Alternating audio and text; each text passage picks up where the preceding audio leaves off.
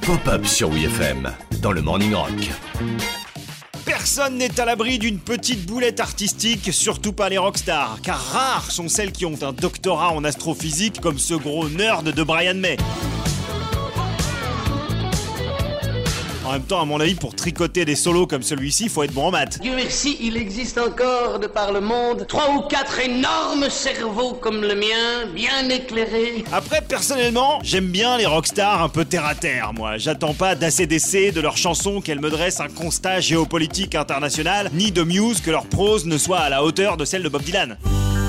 My plugin baby, crucifies my enemies. Mais parfois, il y en a qui poussent un peu loin le laxisme en termes de culture générale. Et sans vouloir en rajouter sur le dos d'un artiste dont on a souvent moqué la simplicité, je vais quand même vous parler de Johnny Hallyday. Ah, coco.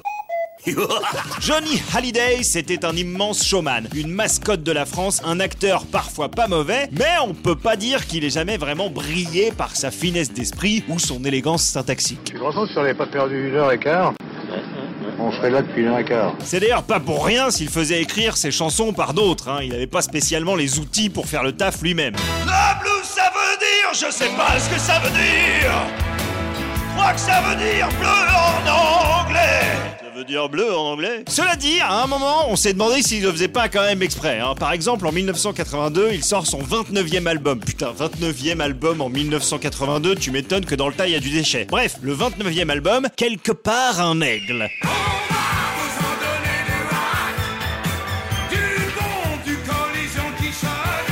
Première faute, la pochette de l'album. Une immonde illustration à l'aérographe représentant un aigle au milieu d'un désert perché sur une guitare électrique brisée. Problème, cet aigle, il a la tête de Johnny. N'y voyez surtout pas le fantasme de l'homme, mais plutôt, si vous voulez, comment dire, la recherche créative, le délire de l'artiste. Mais ça, à la limite, c'est pas une vraie bourde, c'est juste moche. Non, la boulette, c'est le morceau Mon Amérique à moi, censé glorifier le pays de l'oncle Sam. Johnny a l'idée d'ouvrir le titre avec l'hymne américain. Sauf que bon, euh, dans la précipitation...